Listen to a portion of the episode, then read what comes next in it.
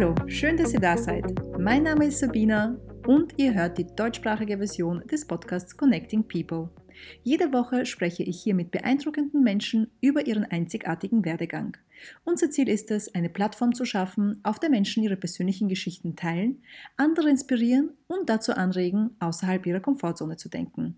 Mein heutiger Gast ist Alexis Weil der Gründer von Seniors at Work. Vor der Gründung studierte Alexis Finance und Accounting und sammelte Berufserfahrung in den Bereichen Finanz- und Versicherungswesen. 2018 entschloss er sich, seinen eigenen Weg zu gehen und gründete die Online-Vermittlungsplattform Seniors at Work. Das Startup hat sich zum Ziel gemacht, innovative Ansätze für das Arbeiten im Alter zu entwickeln und so den Kontakt zwischen der jüngeren und älteren Generation zu fördern. Ich fand es besonders spannend zu hören, wie Alexis die Unterschiede zwischen den Generationen sieht und woran wir als Gesellschaft in Zukunft arbeiten können, um Menschen in verschiedenen Altersgruppen miteinander zu vernetzen. Ich sprach mit Alexis über seinen Werdegang, wie er auf die Idee kam, sich auf das Arbeiten im Alter zu fokussieren und welche Chancen und Möglichkeiten die Corona-Krise mit sich bringt. Enjoy!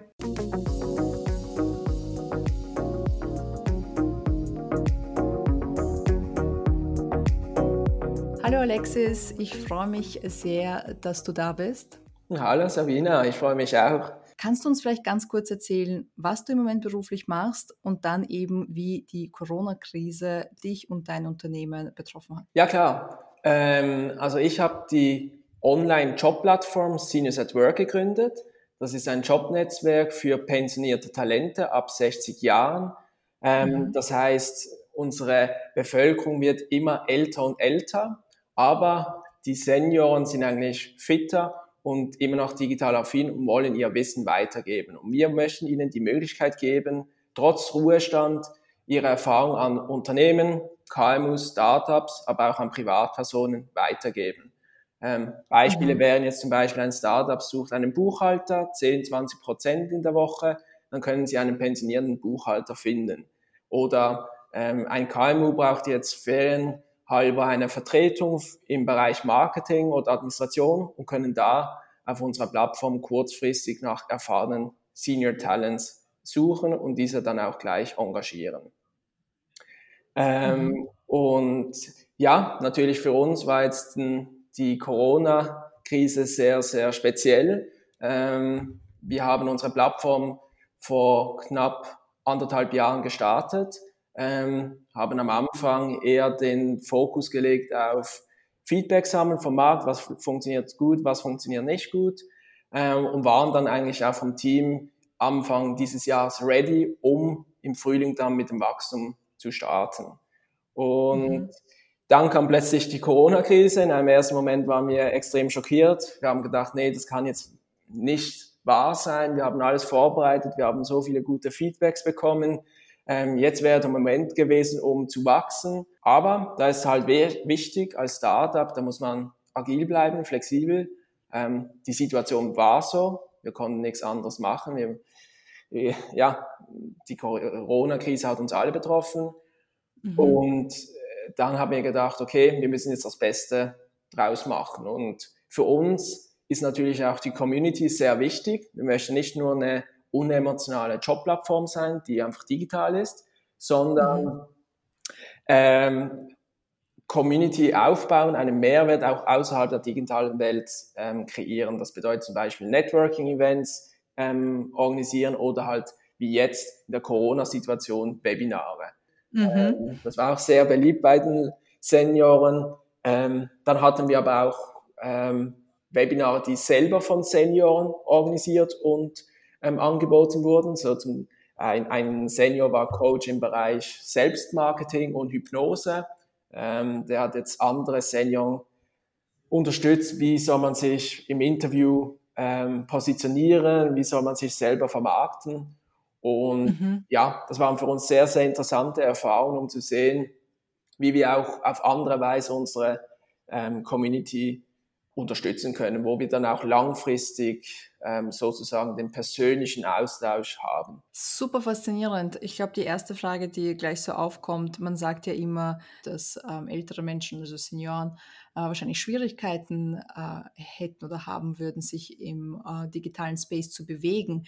Wie habt ihr es geschafft, ähm, es so accessible und, und ähm, so gut zu gestalten, dass es eben einfach zu benutzen war und äh, die Senioren keine Sorge hatten, in die Online-Welten äh, zu gehen, diese Webinare zu besuchen?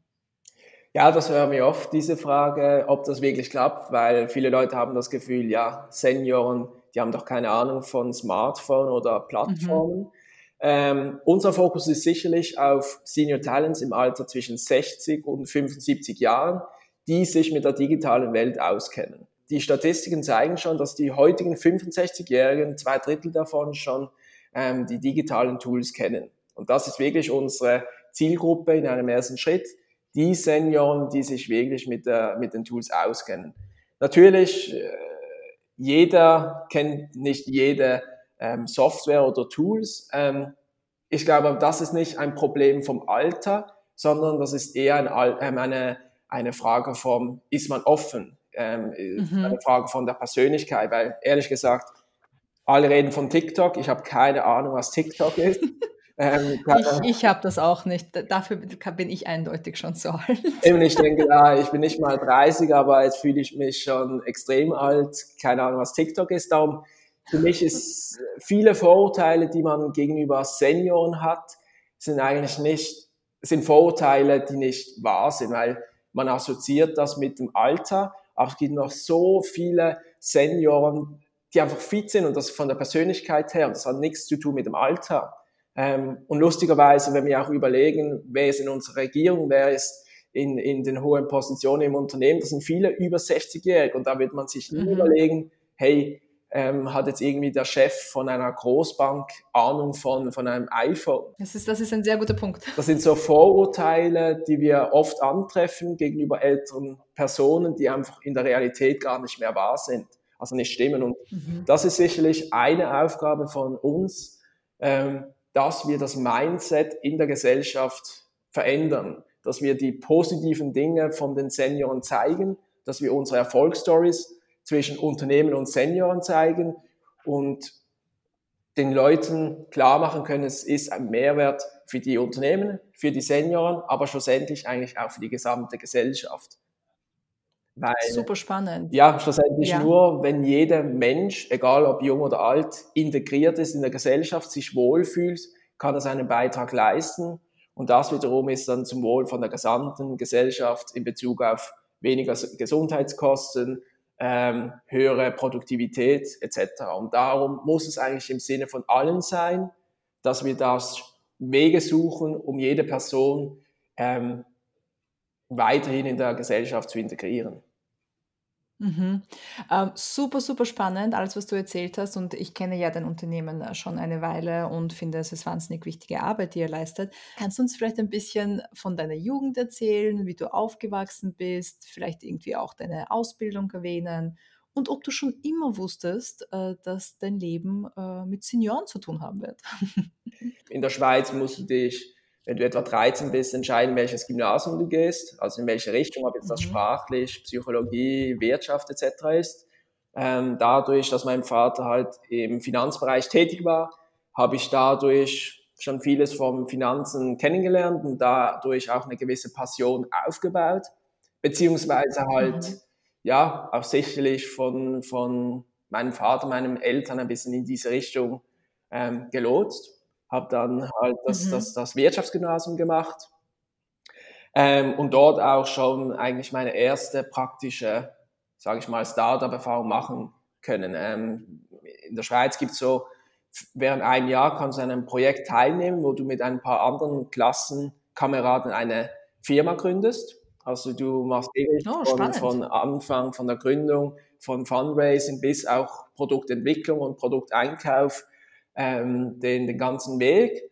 Und damals war ich noch im Bereich Finanzen tätig, aber habe dort einfach gemerkt, ich finde es einfach sehr, sehr spannend und, und erfrischend, sage ich mal so, wenn du selber für, für, für deinen Erfolg verantwort, verantwortlich bist. Mhm. Äh, wenn du das selber in den Händen hast, wenn du etwas bewegen kannst. Ja, das hat mich extrem erfüllt. War für mich klar, langfristig ähm, möchte ich sicherlich etwas selber machen. Nach dem Gymnasium war dann der mhm. klassische mhm. Weg ans, an die Universität. Ähm, natürlich auch dann in, in, in Absprache mit meinen Eltern. Klassischer Weg ist, habe ich dann in St. Gallen BWL studiert, habe dann auch ein Austauschsemester gemacht, habe hab dann auch Nebenfächer im Bereich Innovation mhm. genommen, weil das wirklich auch meine ähm, Passion war. Ähm, habe dann auch meinen Master in St. Gallen gemacht im Bereich Accounting and Finance. Ähm, trotzdem gleichzeitig nebendran Innovationsfächer genommen. Für mich war klar am Anfang, ich möchte so viele verschiedene Bereiche kennenlernen wie möglich. Im Gymnasium mit, von meinem Vater her habe ich gedacht, ja, mhm. Wirtschaft, Banking, das ist das, wo ich hin will. Dann habe ich angefangen zu studieren, habe ein paar Praktika gemacht und dann schnell gemerkt, ah, irgendwie dort fehlt mir die Kreativität. Ähm, dann kam ich zu einem Werkstudentenjob im Bereich Produktmanagement, habe dort gemerkt, wow, das mhm. ist eigentlich wirklich eine coole Abteilung. Ich kann dort meine Kreativität einsetzen, gleichzeitig aber auch meine analytischen Fähigkeiten.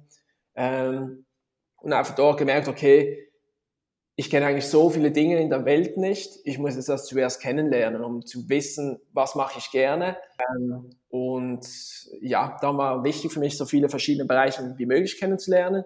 Gleichzeitig merkst du dann, okay, die Gesellschaft will aber eigentlich etwas anderes von dir. Ähm, die will so, mhm. okay, klassischer Karriereweg, du musst schon mit 23 wissen, wo du hin willst. Du musst schon mit 23 im Banking sein, dass du mit 30 dann schon sieben Jahre Berufserfahrung in einem Bereich hast.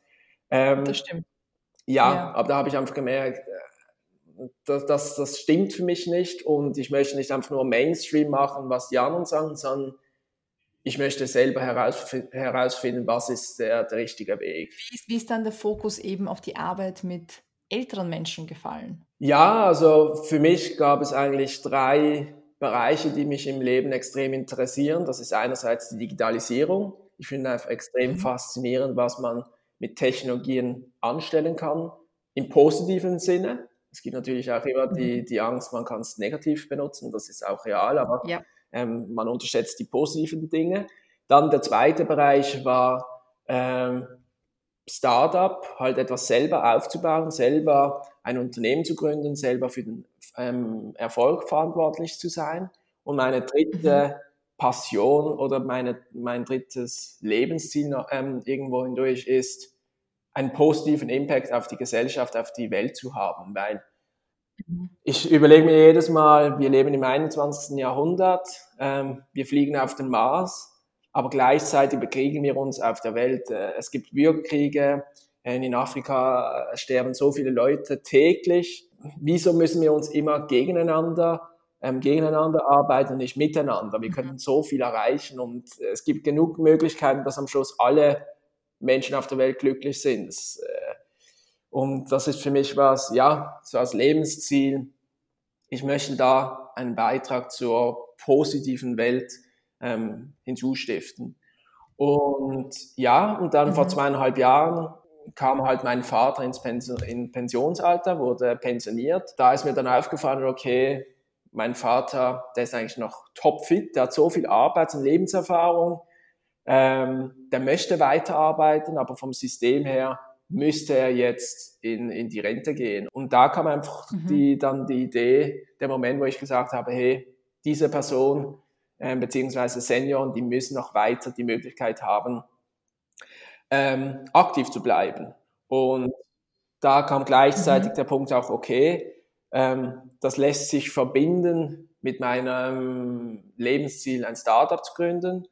Ähm, das lässt sich aber auch verbinden mit der Digitalisierung und mit dem positiven Impact. Und da war für mich klar, okay, mhm.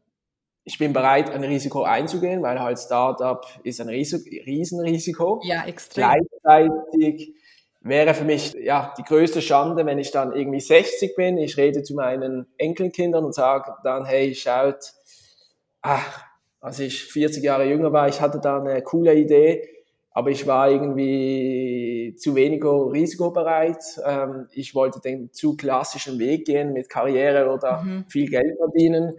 Ich habe mich nicht getraut, aber ha, ich weiß nicht, was hätte daraus werden können. Und ja, diese Situation war für mich klar, die will ich einfach nicht haben. Ich möchte wissen für mich selber, okay, ich habe alles versucht, ähm, das umzusetzen, ähm, dass ich mir am Schluss nichts vorwerfen kann, sagen kann, ja, du hast es am Schluss Schiss, ähm, du warst nicht genug risikobereit. Und darum war für mich klar, okay, ich gehe dieses Risiko rein, ich gehe die, ähm, die Reise ein. Ja. Natürlich auch für meine Eltern.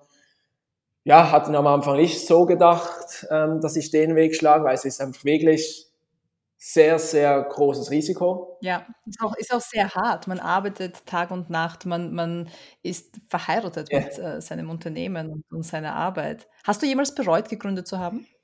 Ja, das ist, äh, also bereuen ist für mich, eben das ist so der, der klassische äh, Mindset, ja, bereuen, wenn man Fehler macht, dann hat man was Falsches ge gemacht und dadurch muss man es bereuen. Ähm, mhm. Ich denke, Fehler machen das ist etwas Positives, weil nur wenn du Fehler machst, kannst du weiterkommen und weißt, okay, was machst du ähm, nächstes Mal besser, beziehungsweise was wollen die Kunden nicht. Aber für das musst du halt zuerst Fehler mhm. machen. Das Problem ist halt erst dann, wenn du die Fehler wiederholst. Dann wird es problematisch und erst mhm. dann kannst du dann halt gewisse Sachen bereuen. Aber für mich, all das, was ich jetzt in den letzten zwei Jahren erfahren habe, wie ich mich persönlich, aber auch beruflich weiterentwickelt habe. Ähm, also da bin ich extrem froh, dass ich diese Reise durchgemacht habe. Ähm, also vom mhm. Bereuen ist da gar keine Frage, sondern ich, ja, ich finde, hey, ich habe da einen riesen Vorteil gegenüber meinen Kollegen, die diese Erfahrung noch nicht gemacht haben. Ähm, wie ich mich persönlich besser verstanden habe, was, wer ich bin, was ich will, was für mich wichtig ist ähm, wo man vielleicht am Anfang denkt, ja, finan finanzieller ähm, ein Lohn ist etwas Wichtiges, aber wo du am, am Schluss denkst, merkst, das ist überhaupt nicht wichtig, sondern es geht darum, eine Vision, einen Sinn im Leben zu haben, etwas, wo man weiß, für was, mhm. für wen man es macht. Das ist so viel befriedigender als irgendwelcher Lohn. Und mhm. andererseits auch zu merken, am Schluss braucht man gar nicht viel, um glücklich zu sein. Man braucht eine Familie, man braucht Freunde, man braucht eine Passion im, im Arbeitsalltag, aber alles andere, das kommt dann von alleine. Ähm, natürlich, langfristig möchte man sich dann schon mal etwas gönnen oder mal dort hinreisen, ähm, äh, flexibel oder auch nicht immer müssen überlegen, okay, kann ich mir das leisten oder nicht, aber das ist nicht, das ist dann sekundär. Primär ist wirklich den Sinn im Leben zu finden, sage ich mal so. Mhm. Ja, ich, ich weiß, was du meinst. Und ähm, ich weiß nicht, ob du diese Frage magst, aber ich weiß ja, dass du bei äh, der Schweizer Version von Dragon's Den warst. Genau. Ähm, wenn ich dir da die Frage dazu stellen darf, wie war das am Anfang? Weil ich glaube, eine der größten Herausforderungen, wenn man gründet, und ich glaube, da muss man ganz dringend, ganz transparent sein, ist die Finanzierung. Und wir haben jetzt viel eben davon geredet, dass man sich natürlich weniger leisten kann als Gründer oder Gründerin, dass äh, man nicht nur äh, finanziell, sondern auch äh, zeitlich nicht so frei ist wie vielleicht manch andere mit einer Festanstellung. Ähm, was waren so die größten Herausforderungen, als du gegründet hast? War es die Finanzierung, war es die Zeit, war es äh, die richtigen Leute zu finden? Und kannst du auch ein bisschen erzählen, wie das tatsächlich ist, wenn man äh, bei Dragon's Den steht und äh, Menschen überzeugen muss, die keine Ahnung haben, was du für eine möchtest? Ja, ich, also was war die größte Herausforderung? Da kann ich sicher sagen, alles.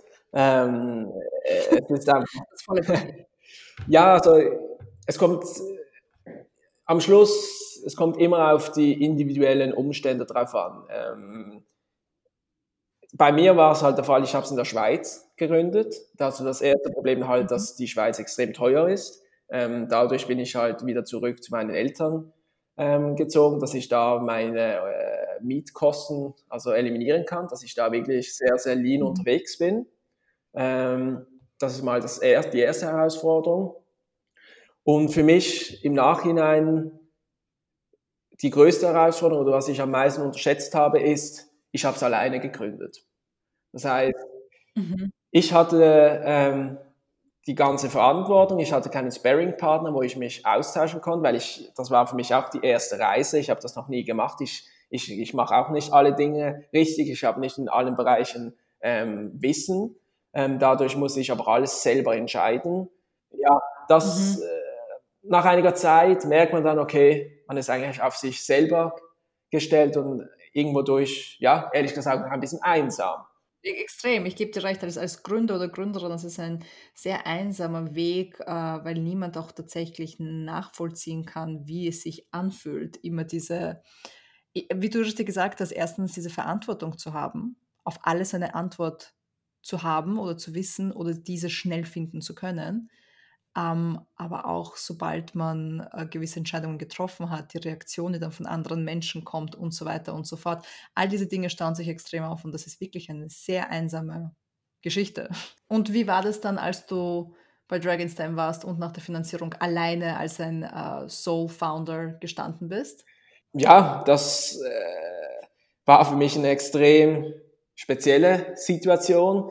Ähm, einerseits, weil es halt für mich schon ein wichtiger Meilenstein sozusagen wäre, dass ich eine Finanzierung bekomme. Ähm, ja. Und andererseits, ja, du weißt, okay, du gehst jetzt in eine Fernsehshow, die ist extrem wichtig für dich persönlich, aber auch für, für, ähm, für den beruflichen Weit für die berufliche Weiterentwicklung, plus mhm. da sehen einfach extrem viele Menschen. Und ja. ich bin jetzt nicht der Typ, der so gerne im Rampenlicht steht. Vielleicht dann auch nicht so leicht als Gründer, wenn du nicht so gerne im Mittelpunkt stehst. Ja, wobei als, als Gründer finde ich es irgendwie noch einfacher, weil du wirklich eine, eine Vision ähm, rüberbringen kannst. Das finde ich irgendwie noch angenehmer. Ja, nee, das war für mich klar, okay, als Gründer bedeutet es, Sachen zu machen, die du nicht gerne machst. Das musst du, das, das oh, ja, 80 Prozent der Zeit.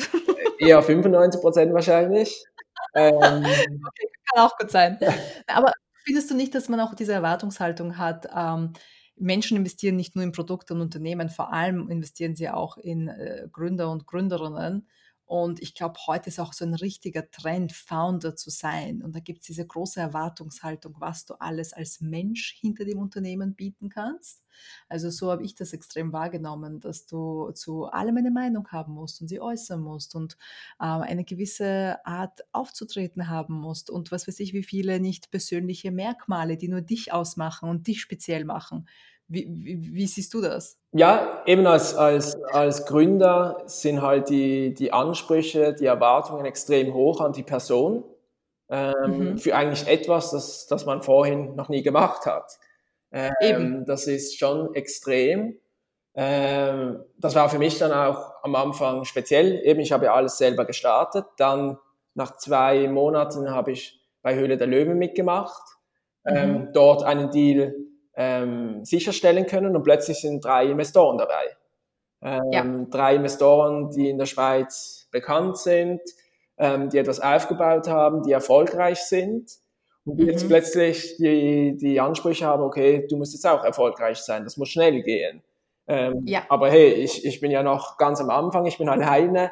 Ähm, gleichzeitig, ja, ja, in einem Jahr musst du schon extrem gewachsen sein ja, ist das schon eine sehr, sehr spezielle Situation, die man so nicht kennt und wo man vielleicht auch ab und zu mal so den menschlichen Faktor ähm, vernachlässigt, weil am Schluss sind auch alles Personen, das, das, das sind Individuen, äh, die ja auch eine Bedeutung haben. Also nicht nur das Startup an sich sollte eine Bedeutung haben, sondern auch die Person selber. Ähm, mhm. Weil ich finde es dann schon, okay, du musst bereit sein, ähm, dass du vielleicht fünf Jahre für etwas gearbeitet hast, das am Schluss nicht erfolgreich war. Aber mhm. gleichzeitig muss man ja trotzdem das anerkennen, was er geleistet hat. Das, das, das, das gibt ja dann ähm, Informationen für andere Startups, die, die es dann besser machen können. Und die fünf Jahre mhm. waren, ja nicht, waren ja, nicht, ja nicht für nichts. Ähm, aber das stimmt. oftmals wird dann halt das schon gezeigt, okay, die Person war jetzt nicht erfolgreich, die hat jetzt keinen Wert, ähm, ja, da braucht es keine Wertschätzung. Ich denke, da ist es halt dann schon schwierig, ja, wenn man dann so alleine gelassen wird. Und wenn das Startup-Leben so einfach wäre, würde es ja jeder würde es ja jeder machen. Das stimmt allerdings. Was würdest du sagen, waren so deine drei größten Meilensteine bis jetzt? Also ein, ein Meilenstein war eine Partnerschaft mit der größten Institution für Senioren in der Schweiz zu ähm, bekommen ähm, dass mhm. ich da mal weiß, dass da wusste ich, okay, ähm, ich habe einen wichtigen Partner an meiner Seite, einen großen Partner, einen, ähm, einen Partner, den man in der Schweiz kennt. Das heißt, dort ähm, erleichtert es mir den Zugang zu den Senioren. Mhm. Ähm, ein weiterer Meilenstein war natürlich die Finanzierung durch die Show Die Höhle der Löwen. Mhm. Und jetzt letztens war ein wichtiger Meilenstein für mich, einen neuen Mitgründer zu finden. Mhm. Also seit Anfang Jahr ähm, habe ich einen Mitgründer. Oh wow, ähm, gratuliere, das habe ich gar nicht gewusst. Danke, ähm, der mich unterstützt und wo ich jetzt einfach merke, eben so ein Sparring-Partner, so eine solche Person hat, hat mir jetzt in der letzten Zeit extrem gefehlt, wo man einfach sich austauschen kann, diskutieren, aber wo man auch gewisse Sachen, äh, wo er mir gewisse Sachen abnehmen kann. Ähm, auch, mhm. ich sage mal, Druck oder so, dass man einfach das zu zweit hat und nicht nur alleine. Ähm, ja. Das ist sicherlich etwas, was für mich extrem wichtig war. Und ja, für uns in Zukunft der, der wichtige Meilenstein wird sein, dass wir hoffentlich Anfang nächsten Jahres eine neue Finanzierung machen können, um dann mhm. nach Deutschland, Österreich zu expandieren. Natürlich auf persönlicher Ebene äh, bin ich extrem froh, die Erfahrung gemacht zu haben, weil ich habe mich extrem viel besser kennenlernen können, beziehungsweise ich weiß in Zukunft, was ich will, was ich nicht will, was für mich wichtig mhm. ist ähm, und, und auch besser verstehen zu können, was ist mein Wert, wie differenziere ich mich zu, zu anderen Personen, wenn ich mich jetzt beim Interview vorstellen müsste, ähm, was ist wirklich mein Mehrwert, was kann ich besser, statt nur irgendwie gut im Excel zu sein, sondern einfach, ja, für mich eigentlich der große Nutzen einer, einer Startup-Erfahrung ist, wie tickt die Welt? Was bedeutet mhm. es, zu arbeiten mit der eigenen Verantwortung? Also nicht irgendwie mhm. in einem System drinnen zu sein und es ist alles schon vorgegeben, was du machen musst, sondern wirklich eigentlich die große Kunst schlussendlich ist, die richtigen Fragen zu stellen und sich damit auseinanderzusetzen und nicht alles als, ja, es ist so, und man muss es nicht ändern. Ähm, ich glaube, es passt auch ganz gut zu der nächsten Frage, die ich habe. Und zwar, was glaubst du, ist die Fähigkeit der Zukunft, also the skill of the future? Eigentlich einer der größten Skills, die man haben muss, ist einerseits sich schnell an neue Umstände anpassen zu können, beziehungsweise sich rein ähm, lesen zu können. Und das andere ist für mich einfach die Offenheit, ähm, dass man offen ist, neue Sachen kennenzulernen, neue Sachen zu lernen, dass man nie ausgelernt hat, ähm, dass man denkt, okay, jetzt mhm. mit 30, mit 40 habe ich schon alles gelernt, es gibt nichts Neues. Ähm, ich denke, das ist der größte Fehler, den man machen kann. Ja, das ist ein sehr guter Punkt.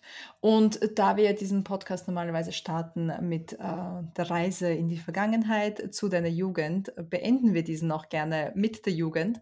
Wenn du zurückgehen könntest in der Zeit und deinem jüngeren Ich einen einzigen Ratschlag geben könntest, was wäre dieser? Das ist eine sehr gute Frage. Schau ein bisschen besser, was bedeutet Banking, ähm, Finance, vielleicht nicht schon mit 14 zu denken, dass du in zehn Jahren Banking bist, schon ein bisschen breiter zu denken oder schon früher ein bisschen neue Sachen auszuprobieren.